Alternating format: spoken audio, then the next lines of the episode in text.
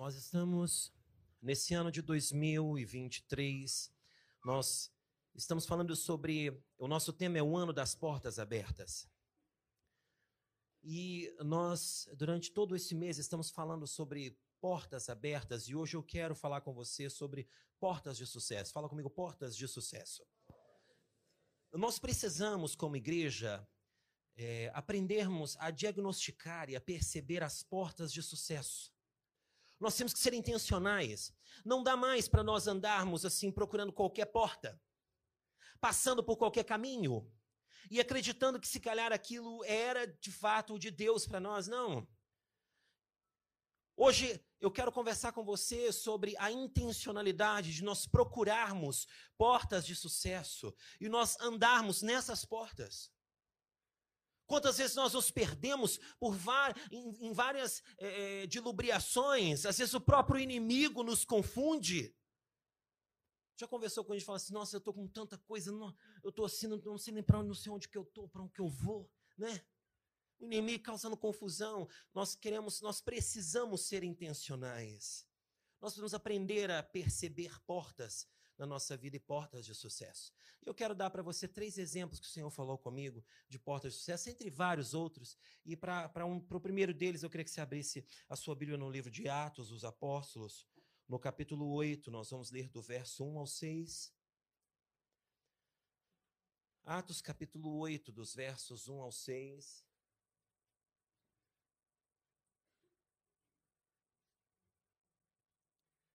Aprendendo a perceber as portas de sucesso que Deus tem para nós.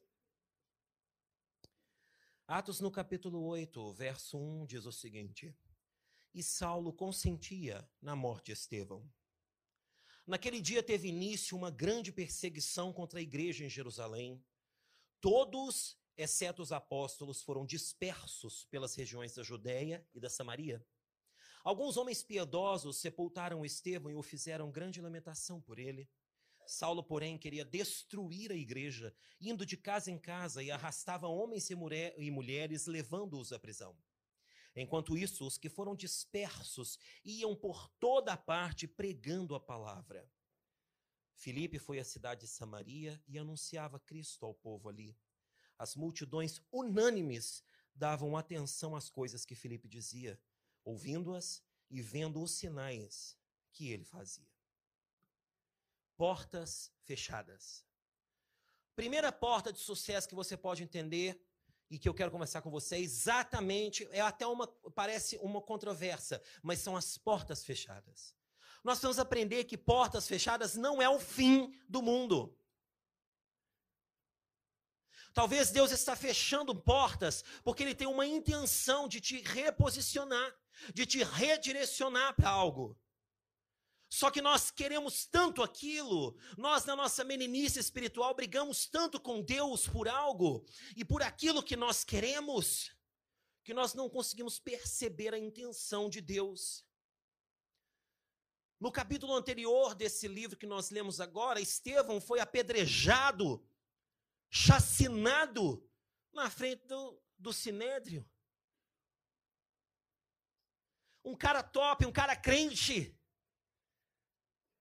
Foi o, olha, no Novo Testamento foi o cara que fez maior citação bíblica em um único discurso. Nem Pedro, nem, nem Paulo, nem ninguém conseguiu fazer tanta citação bíblica como Estevão fez. Ele chegou lá diante do Sinédrio e eles perguntaram: Quem é esse Jesus que você segue? Nega esse Jesus, você vai morrer. Aí ele começa desde Abraão, dá toda a essência da história para eles conta tudo, explica todo o porquê de Jesus. No fim, ele é apedrejado. A Bíblia diz que Saulo ficava guardando as roupas dos soldados enquanto eles apedrejavam Estevão. E agora, agora que a igreja estava temerosa por ter visto algo tão horrendo, a igreja foi dispersa. Aquela igreja que tinha começado bem já estava nos 5 mil. No primeiro discurso foram 3 mil, depois mais logo mais 2 mil foi acrescentados. Agora, nesses 5 mil e tal, ou muito mais do que isso, acontece essa situação. A igreja, olha, teve um processo. Pedro e Paulo, Pedro e, e, e João começaram a discipular a igreja. No capítulo 6, eles elegem, capítulo 6 ou 7, eu não me lembro, eles elegem a primeira diaconia oficial da igreja. Eles entendem que é preciso ajuda no serviço dos mantimentos, da repartir do pão. Então chamam sete homens, Estevão estava entre eles. A igreja estava crescendo, tava, a igreja estava como um cometa, estava em expansão, numa velocidade astrondosa.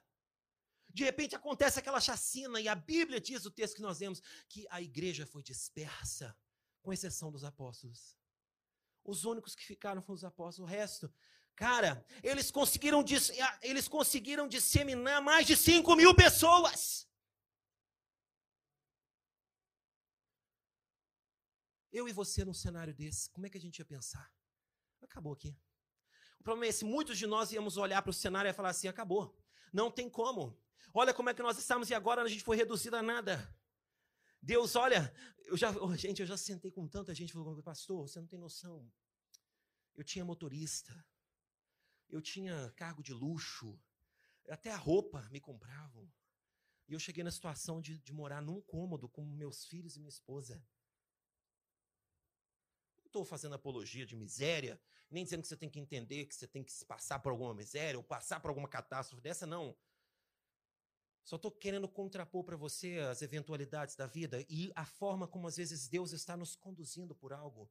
Porque, da mesma forma que o texto cita que a igreja foi dispersa, que só os apóstolos ficaram ali, em contrapartida, as portas em Samaria foram escancaradas. A Bíblia diz que o Filipe foi para Samaria e o evangelho começou a crescer e as multidões começaram a, a, a acompanhar Filipe. Porque Deus é estratégico, porque Deus tem noção das coisas, porque Deus ele orquestra tudo. E Deus observou que em Jerusalém, naquele momento, vamos transformar essa maldição em bênção. Porque todas as coisas cooperam para o bem, porque todas as coisas cooperam para uma finalidade, porque eu tenho um propósito nisso. Ainda que Saulo, ainda que os perseguidores da igreja conseguiram dissipar tudo, vamos levar o evangelho para Samaria. E assim chegou o evangelho na Samaria, na Judéia. E assim chegou o evangelho na Samaria e na Judéia. Portas fechadas significa muita coisa para você caminhar em portas de sucesso. Aprenda a entender não perca tempo lamuriando as portas de fracasso. Eu gosto de citar o Salmo 137, porque o Salmo 137 diz assim: As margens dos rios da Babilônia nos assentávamos e chorávamos, lembrando-nos de Sião. E nos salgueiros que lá haviam, pendurávamos as nossas harpas. Então os nossos opressores nos pediam: entoem cânticos de Sião, mas como nós, santos, haveríamos de entoar o cântico de Sião em terra estranha? Foi o primeiro salmo que eu decorei na minha vida. Sabe por quê? Porque a história desse salmo é magnífica. O pessoal tinha levado, sido levado cativo para a Babilônia. Eles estavam escravos na Babilônia. Eles estavam às margens dos rios da Babilônia fazendo tijolos, pegando barro para construir tijolos, para que Nabucodonosor pudesse expandir o seu império. E eles ali, escravos em Babilônia, às margens do rio, eles conseguiam ver de longe as ruínas do que ficou em Jerusalém. O que, que eles fizeram? Nos assentávamos e chorávamos, lembrando-nos de Sião. E nos salgueiros que lá haviam nas árvores, nós pendurávamos as nossas harpas. O povo de Israel era um povo festeiro, um povo alegre, um povo que jubilava. O calendário judeu tem mais festa do que dia do ano. É verdade. E agora eles estão ali como escravos, se lamentando do que aconteceu. Só que no mesmo período, Deus levanta Jeremias. Jeremias ainda estava lá em Jerusalém. E Jeremias vai mandar uma profecia para eles lá dentro do cativeiro, dizendo assim: Olha, vocês que estão aí no cativeiro, vivam, se multipliquem, construam vossas casas, trabalhem, Orem pela paz no vosso cativeiro, na cidade onde vocês estão, porque só assim vocês serão abençoados. Daqui 70 anos, eu vou liberar vocês. A promessa estava feita. Enquanto eles estavam aqui, empedurando as harpas, se lamentando, se lamuriando pelo que tinha acontecido, Deus estava dizendo assim: Olha essa porta que foi fechada com intencionalidade. Ore por Babilônia, ore para que haja paz, prospere, construa vossas casas, continue discipulando, faça o seu GC, continue seguindo a sua vida aí, faça multiplicar os seus bens nesse lugar, porque daqui 70 anos você vai voltar para a terra que eu te gerei. e que eu te dei. Talvez Deus está falando para você: tem uma porta fechada. Eu não quero que você fique batendo nessa porta. Sai dela, olha para o outro lado, porque tem outra. Porque tem outro caminho, tem outra direção. Amém? Amém? Eu quero que você entenda isso. Não se desespere diante de uma porta fechada. Entenda. Entenda a porta. Os apóstolos entenderam. Eles entenderam. Por isso que a igreja não acabou. Porque eles entenderam o propósito. Pode dispersar 5 mil, não faz mal, a gente reagrupa de novo. A gente realinha, a gente refaz o mapa, a gente refaz a nossa, a nossa rota. Segunda porta que eu quero falar com você está em Samuel, capítulo 6, livro de 2 Samuel.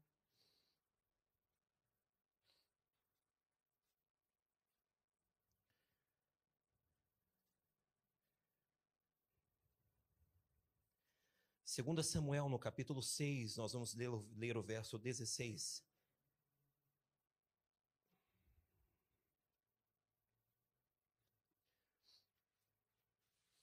2 Samuel 6,16 diz assim: Quando a arca do Senhor, entrando na cidade de Davi, Mical, filha de Saul, olhou pela janela. E ao ver o rei Davi que ia saltando e dançando diante da arca do Senhor, ela o desprezou em seu coração. Portas de comunhão e propósito. Filha de Saul, esposa de Davi esposa do rei. O rei foi buscar a arca.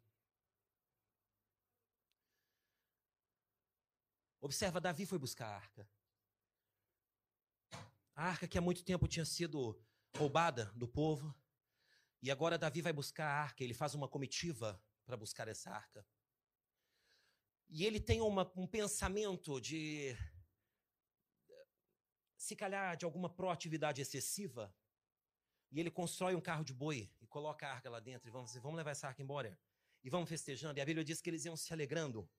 E na caminhada, possivelmente aquele carro de boi passa por uma pedra, algo assim, a arca faz menção de que ia cair. E Osias, é Osias, não é? Me corri se eu estiver errado. Confundo os dois, Urias e Osias. Eu acho que é Osias. Osias estende a mão para segurar a arca. Quando ele estende a mão, ele morre. E aí Davi fica aterrorizado. O povo fica aterrorizado, eles falam assim: meu Deus, o que aconteceu? Hum, e agora?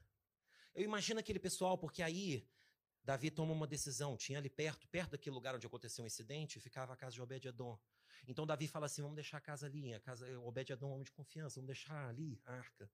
Eu imagino o medo do pessoal para chegar até lá. Imagina o pessoal para pegar aquela arca, para tirar do carro de boi e colocar na casa de Obed-Edom. Imagina o pavor, o pânico que não, não se construiu ali. Mas aí Deus veio com a repreenda, através do profeta, e vai falar com Davi. Davi, a minha arca não foi feita para boi transportar. A minha arca foi feita para homens transportar. É por isso que eu mandei colocar quatro argolas, é por isso que eu mandei colocar duas varas, e é por isso que eu instituí quatro homens, de igual estatura, de igual marcha. Porque era assim que a arca da presença era transportada. Foi aí a falha, Davi. Se humilha, se arrepende e fala: Meu Deus, fiz tudo errado, eu querendo acelerar o processo. Quantas das vezes nós queremos acelerar a abertura de portas e a gente acaba criando fissuras na porta? E aí você olha, a porta foi até aberta, mas ela não foi aberta com uma intencionalidade, algo bom. A porta, a porta foi arreganhada, a porta foi arrombada. E aí você perde a essência daquilo que você ia ganhar lá dentro. Foi o que Davi fez. Aí ele se arrepende, ele volta atrás. E aí ele fica sabendo, o pessoal começa a dizer: olha, a casa de Obed-Edom está prosperando, o cara está ficando rico, o cara, tudo que ele coloca a mão, a bênção acontece. Porque a arca estava lá, porque a presença estava lá, porque Obed-Edom não fez nada contra a presença. Obed-Edom só falou assim: é para guardar a presença? Então, por favor, aqui é o lugar. Eu acredito que Obed-Edom até olhou para Davi, para a arca e cantou assim: Essa casa é sua casa nós deixamos ela para você. Davi fala: vamos buscar a arca. Agora direito, agora com a receita certa. E quando Davi pega a arca e eles vêm no caminho e Davi percebe que a coisa estava sendo boa, a Bíblia diz que eles davam seis passos e sacrificavam um boi. Uau. E Davi percebe que Deus está gostando do processo, que Deus está tá aprovando, que agora ele acertou. Que agora ele está entrando pela porta. A Bíblia diz então que ele tirou suas reais, ele foi celebrando, ele foi entrando na cidade, celebrando e jubilando a chegada da arca. E a sua esposa magnífica, linda, belíssima, filha de Saul, olha no palácio e assim, olha que vergonha, olha que vergonha, meu marido rei, fazendo essa vergonha no meio do povo, olha que escândalo. A Bíblia diz que ela o desprezou no coração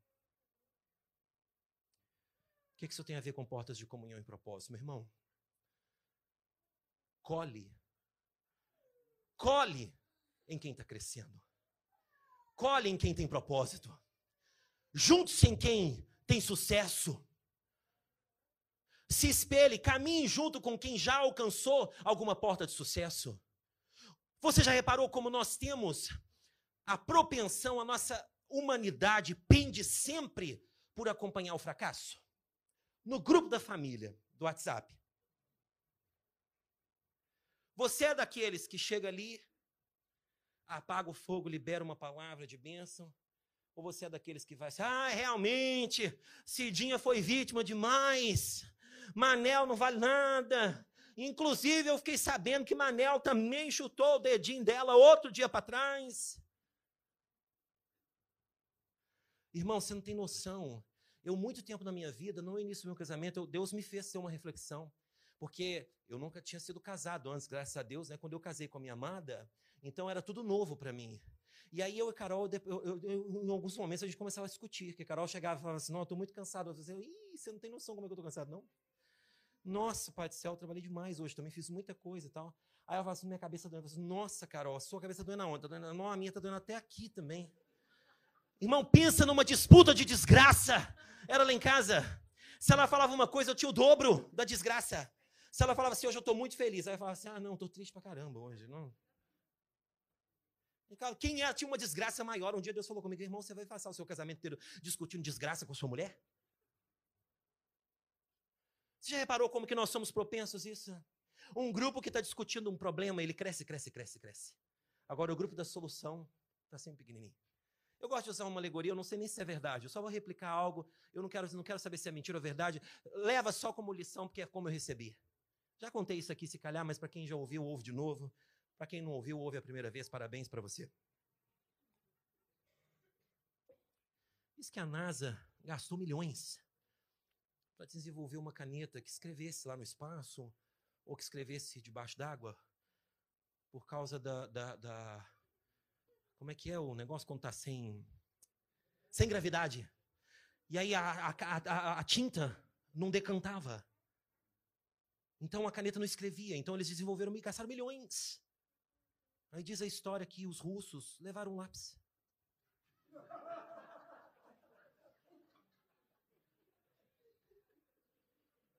Cola e quem tem o sucesso. Se agarra com quem vai te agregar algo. Para de ficar se consumindo com pessoa que só está te levando para o buraco. Sabe aquela relação tóxica, aquela amizade tóxica, que só reclama. Mical olha para o marido, o marido regozijando, porque o marido tinha errado. Cara, Davi sabia o que, que ele tinha feito. Davi matou um cara há pouco tempo por causa daquela arca. Agora ele conseguiu, ele acertou a medida. Ele se reconciliou com Deus, ele conseguiu trazer a arca para dentro da cidade. Pensa na celebração que esse homem estava fazendo e a mulher dele o desprezou. Olha que vergonha. É isso que você quer. Muitas vezes a gente está assim. Muitas vezes a gente olha pessoas do nosso lado, na nossa empresa, pessoas que nem são crentes, mas que estão ganhando, que estão prosperando, que estão crescendo, que estão avançando. A gente, hum, Deus entrega-me na mão do ímpio as coisas dele. Ah, Deus, quando é que o Senhor vai envergonhar esse filho de Satanás? E me dar o que é meu? Né? Não, irmão, se calhar Deus não está querendo envergonhar ele. Deus está querendo que você olhe para ele como uma porta, cola nele e fala assim: como é que você fez? Me dá aí a receita, deixa eu aprender com você. Deixa eu crescer com você. Vamos, vamos, eu gosto disso. Une-se a pessoas com propósitos cristocêntricos. Não repele, não. Sabe, eu, eu tenho falado com umas pessoas, com alguns amigos, nós temos que ser crentes. Nós estamos em dias de sermos crentes irritantes. Não dá mais para a gente ser crente. Porque a igreja atual é a igreja da permissão. É a igreja da, da, da, da, da relatividade. Isso é relativo. Bebê é relativo. Sexo fora do casamento é relativo. Pornografia é relativo. É relativo. A salvação. Não. A salvação não é relativa. Nós estamos em momentos que você tem que ser radical. Nós estamos em momentos, num time no relógio de Deus, em que você tem que ser aquele que preza assim. Aquele que vai dizer assim: não, vamos orar para nós comermos. Aí, é claro, o dia que você fizer isso, varão, para os sacerdotes que tem aqui, estou vendo vários, o dia que você fizer isso, é capaz que a pessoa fale assim: ai, está dando uma de crentão hoje, você não corou na hora da janta. Estou abrindo uma porta nova hoje. Uma dica para vocês, sacerdotisas. Dia que ele falar assim, vamos orar para conseguir o jantar. Agora, meu bem, já fechei meu olho, inclusive. Seja radical, seja intencional. Celebre. Aprenda a celebrar as vitórias do outro. Mical estava irritada, irada, sabe por quê? Porque ela não tinha vitória para comemorar. A família dela já tinha sido assassinada, o pai dela tinha sido uma vergonha. Na verdade, o pai dela saiu do reino para que o marido assumisse o reino. Ah, pelo amor de Deus. Então ela não conseguia celebrar as vitórias de Davi. Agora, deixa eu te dar uma chave. Se você se enquadra no perfil da Mical, eu quero te dar uma chave aqui agora, um alerta. Pessoas, pessoas solitárias e sem propósito, também são pessoas estéreis. A Bíblia diz que desde aquele momento que Mical amaldiçoou Davi, ela se tornou estéril até o dia de sua morte. Ela jamais gerou. Sabe por quê? Porque quem não tem propósito, quem não é cristocêntrico, ele não gera nada que seja produtivo. Coloca a mão no seu ventre, assim, olha, homem, mulher, não interessa. Fala assim, o meu ventre. Fala forte, o meu ventre espiritual vai gerar milagres e portas abertas. Amém? Você não vai se tornar um estéreo. Em nome de Jesus. Portas de comunhão e de propósito. Colhe em pessoas que estão crescentes. Não colhe em pessoas decrescentes, pelo amor de Deus. Tenha comunhão. Tenha comunhão com pessoas cristocêntricas. E a última coisa que eu quero conversar com vocês está em João, no capítulo 13. Me perdoe, eu queria até trazer um sermão, se calhar, que nós pudéssemos falar de um texto só, mas eu peguei três textos. Mas eu acho que está tá, tá, tá dando para entender, não tá? Né? Depois você faz uma reciclagem aí. Em João, o evangelho que João escreveu no capítulo 13. Nós vamos ler o verso 17.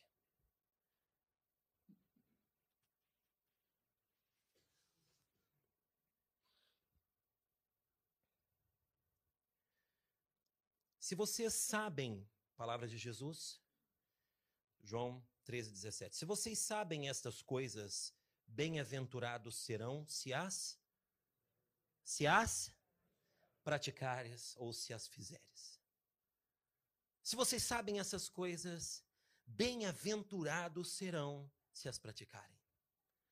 A terceira e última porta que eu quero falar com vocês são as portas da prática do evangelho. Aprendendo portas de sucesso, percebendo portas de sucesso. Portas fechadas são intencionais. Portas de comunhão e portas da prática do Evangelho. Jesus acabou de fazer um discurso muito interessante. Inclusive, você está com a Bíblia aberta, vamos ler esse discurso. A partir do verso, do verso, do verso 1. Eu vou ler bem rapidamente, a partir do verso 1 do capítulo 13 de João. Antes da festa da Páscoa, sabendo Jesus que era chegada a sua hora de passar deste mundo para o Pai, tendo amado os seus e que estavam no mundo, amou-os até o fim durante a ceia, tendo já o diabo posto no coração de Judas, filho de Simão Iscariotes, que traísse Jesus, sabendo este que o Pai tinha confirmado, confiado tudo às suas mãos e que ele tinha vindo de Deus e voltado para Deus, levantou-se da ceia, tirou as vestimentas de cima e, pegando numa toalha, cingiu-a com ela. E em seguida, Jesus pôs a água na bacia e começou a lavar os pés dos discípulos e enxugá-los com a toalha com que estava cingido. Quando se aproximou de Simão Pedro, este lhe perguntou: Vai lavar os meus pés, Senhor? E Jesus lhe respondeu: O que eu faço você não compreende agora, mas vai entender depois. Então Pedro disse: Senhor, nunca lavará os meus pés. Ao que Jesus respondeu: Se eu não lavar, você não terá parte comigo. Então Pedro lhe pediu: Senhor, não somente os pés, mas também as mãos e a cabeça. E Jesus respondeu: Quem já se banhou não precisa lavar nada, a não ser os pés, pois quanto mais quanto ao mais está tudo limpo. E vocês estão limpos, mas não todos. Pois ele sabia quem era o traidor, foi por isso que disse: Nem todos estão limpos. Depois de lhes ter lavado os pés, Jesus pôs de novo as suas vestimentas e, voltando para a mesa, perguntou-lhes: Vocês compreendem o que eu fiz?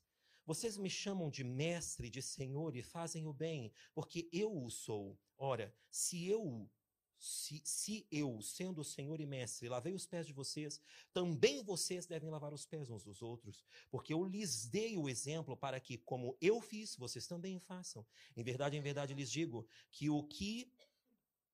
que o, o, em verdade, em verdade vos digo que o servo não é maior que o seu senhor, e nem o enviado é maior do que aquele que o enviou. Se vocês sabem essas coisas, bem-aventurados serão se as praticarem. Sabe de uma coisa? O que, que você vai praticar? Portas de prática. Que prática? Primeira coisa, Jesus sabia a sua hora. O texto começa dizendo: sabendo Jesus que era chegada a sua hora, a hora de concluir o processo, a hora de colocar a cereja no topo do bolo, a hora de subir para a cruz, o maior martírio, mas da maior vitória. Jesus já sabia a sua hora. Você sabe qual é a sua hora? Ou você ainda está assim, ai, ai, Senhor, para que, que eu vim nesse mundo, meu Deus? Procure saber qual é a sua hora. Se posicione dentro dela. Saiba o seu propósito. Saiba a sua razão. Não estou falando só de coisas ministeriais, de vida.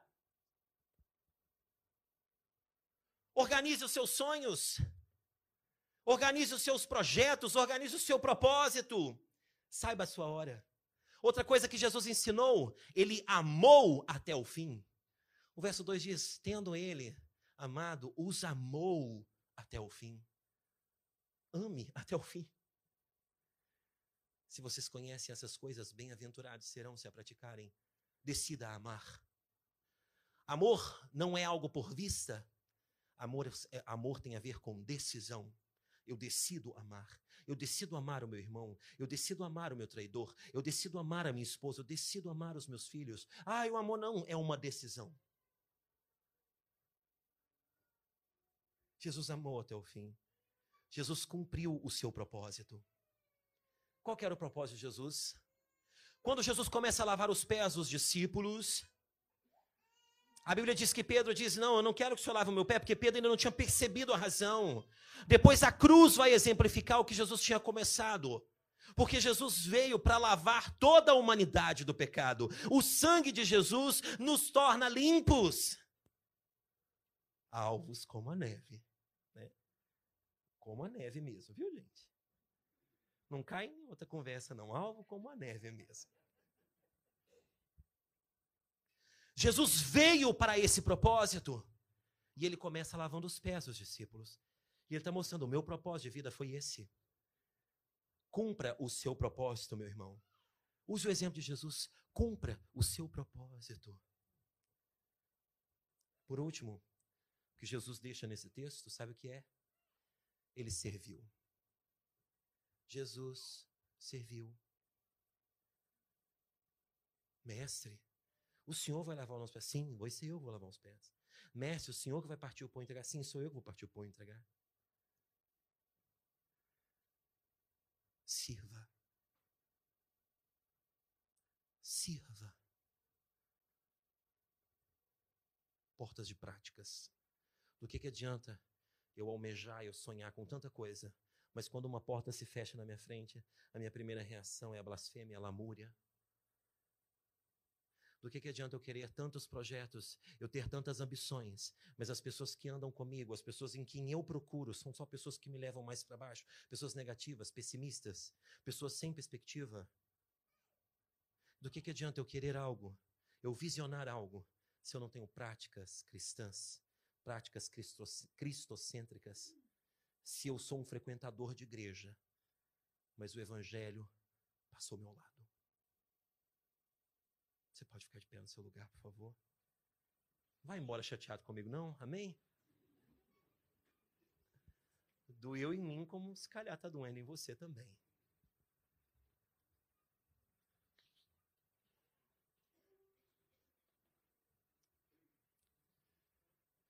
Nós precisamos, nós precisamos ser detectores de portas de sucesso. Não são só essas, tem muitas outras. Comece a observar. Comece a ser intencional nas portas em que você quer alcançar.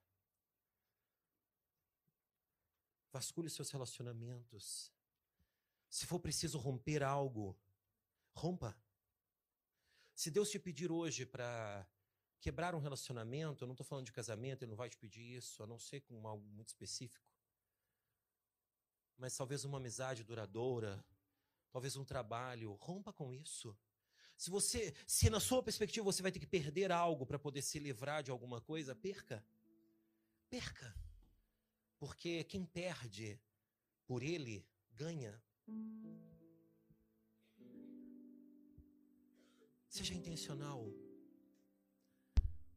Seja praticante. Porque você será bem-aventurado se praticar.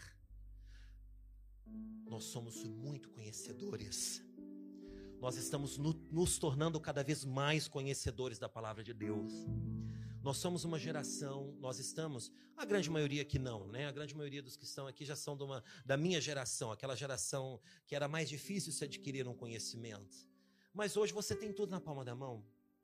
Hoje você tem curso de teologia disponível no YouTube, hoje você tem tutoriais, né? Hoje, em dia, se um cara quer trocar uma lâmpada, ele não vai ler na caixinha da lâmpada como que troca uma lâmpada. Ele vai colocar lá no YouTube como trocar uma lâmpada. É verdade ou não é? Né? A pessoa não sabe fritar um ovo. Como fritar um ovo? Como montar o um motor de um carro? Conheço gente que aprendeu a montar e desmontar motor de carro vendo vídeo da internet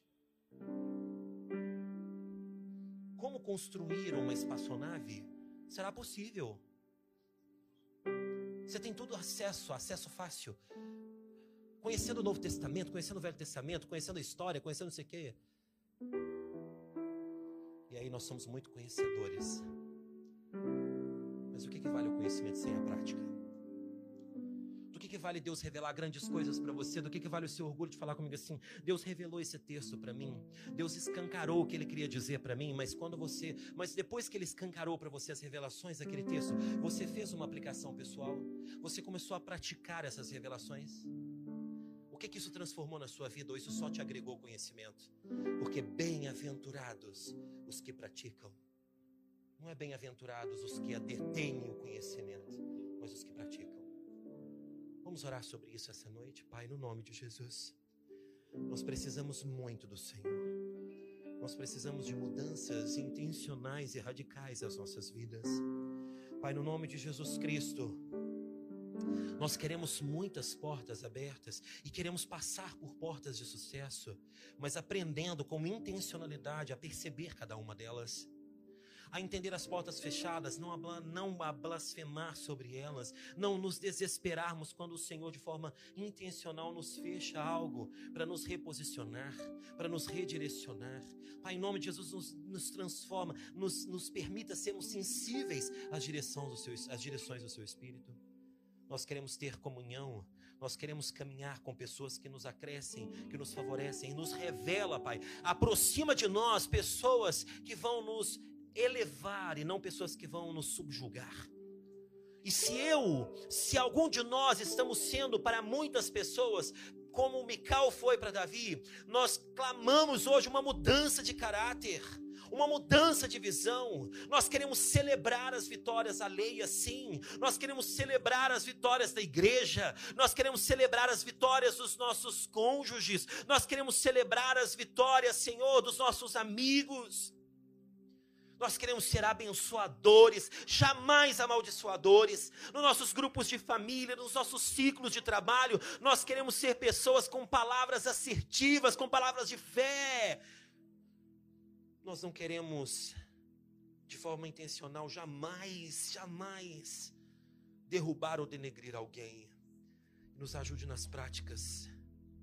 nas práticas do Evangelho, nas boas práticas. Por favor, Jesus. Por favor, Jesus.